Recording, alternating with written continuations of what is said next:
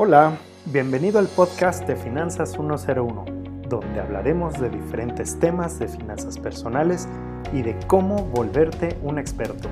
¿Estás listo? Inhala profundo y abre tu mente, porque empezamos en 3, 2, 1.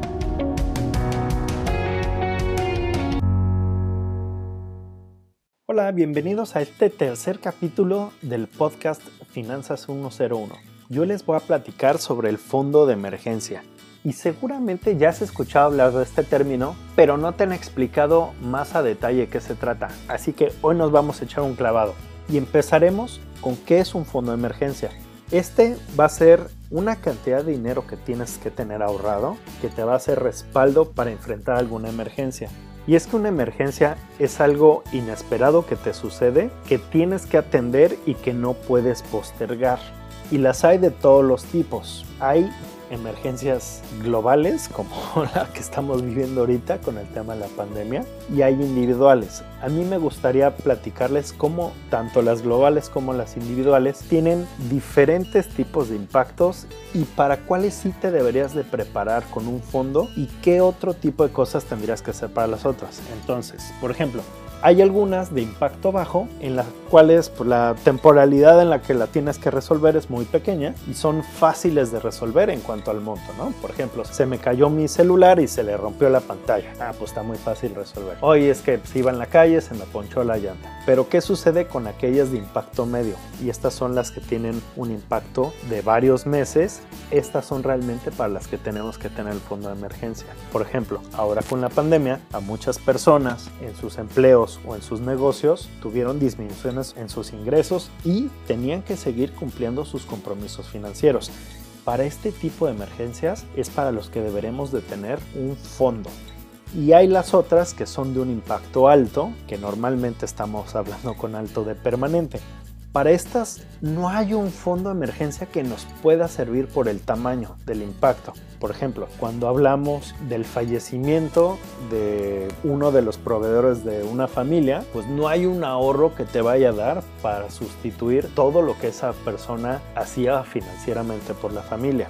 O por ejemplo cuando tienes una invalidez total y permanente, porque se te suben tus gastos y además probablemente no puedas generar el ingreso de la misma forma. Para este último, la forma ideal son los seguros, porque de esta forma muy económicamente vamos a poderlo resolver. Ahora, y tipos de impactos, híjole, los hay de todos y seguro ahorita que los vaya a nombrar van a tener ahí algunas cosas que han visto, que les han pasado, que han sabido en la cabeza. Las tenemos, por ejemplo, naturales, terremotos o hidrometeorológicos como huracanes, ciclones. Las tenemos de salud con accidentes y enfermedades, económicas derivadas de crisis financieras, ya sean locales o internacionales, las sanitarias con pandemias y epidemias, ya saben, también políticas derivadas de elecciones y entradas de nuevos gobiernos que generan inestabilidad.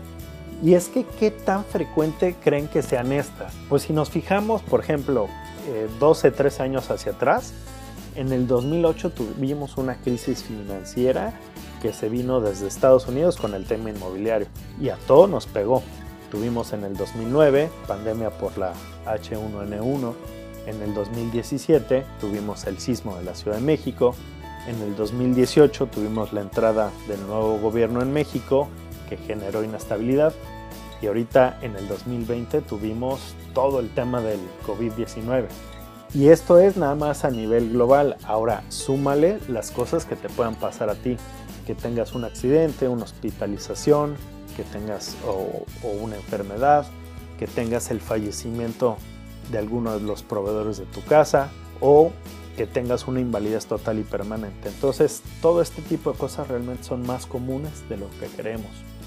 Y es que contar con un fondo de emergencia nos va a ayudar para eliminar o reducir los impactos y sus consecuencias hacia nuestras finanzas personales. Nos va a ayudar a darle continuidad y cumplimiento a todos los compromisos, metas y sueños que tengas y finalmente pues te va a dar la tranquilidad de que vas a tener la forma de tratarle a resolver esa situación.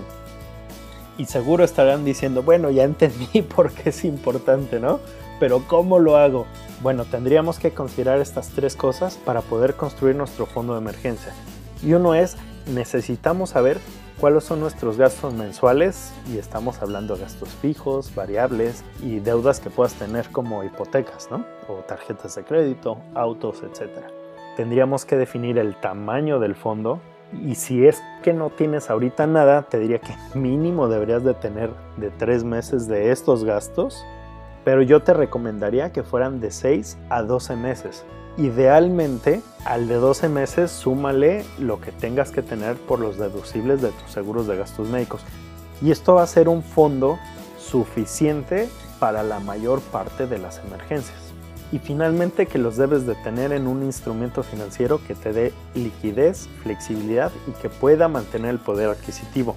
Y seguro vas a estar pensando en tu cuenta bancaria, pero te voy a decir por qué no es buena idea la cuenta bancaria. Si lo tienes en tu cuenta bancaria y lo estás viendo mes con mes o más seguido y lo vas viendo crecer, la tentación para gastártelo va a ser inmensa y eso es algo que no queremos. Ahora en tu cuenta bancaria tampoco vas a poder hacer que se mantenga el adquisitivo de ese dinero. Y es que para mí el instrumento ideal para esto es a través de un seguro de vida, porque en este vas a poder que también tenga la liquidez para disponer del fondo de forma ya sea parcial o total a partir de cierto tiempo. Vas a tener la flexibilidad para decidir el monto de tus aportaciones, que pueden ser programadas o variables, y vas a tener finalmente cobertura por las de alto impacto, que son fallecimiento e invalidez. Y ahí está, ¿qué les pareció? Y finalmente les voy a dejar con una frase que a mí me gusta porque me da mucho para pensar. Y es que las crisis las generan los malos hábitos financieros, no las emergencias. Espero que les haya gustado el tema y no se olviden en seguirme en mis redes sociales, Instagram, Facebook como AsombraTMX y si crees que alguien le pueda servir esta información, compártesela. Y hasta la próxima.